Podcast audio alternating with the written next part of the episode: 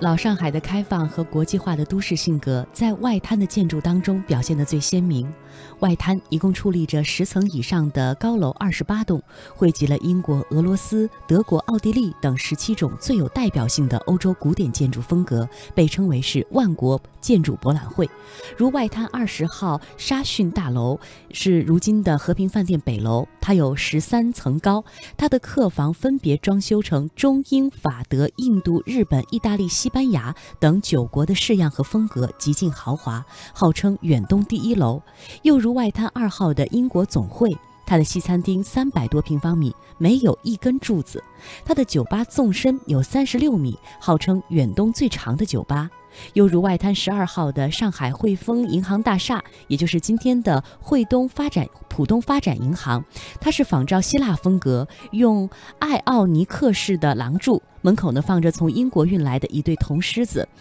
大厅的柱子、护墙壁和地面全部采用的是欧洲华贵的大理石。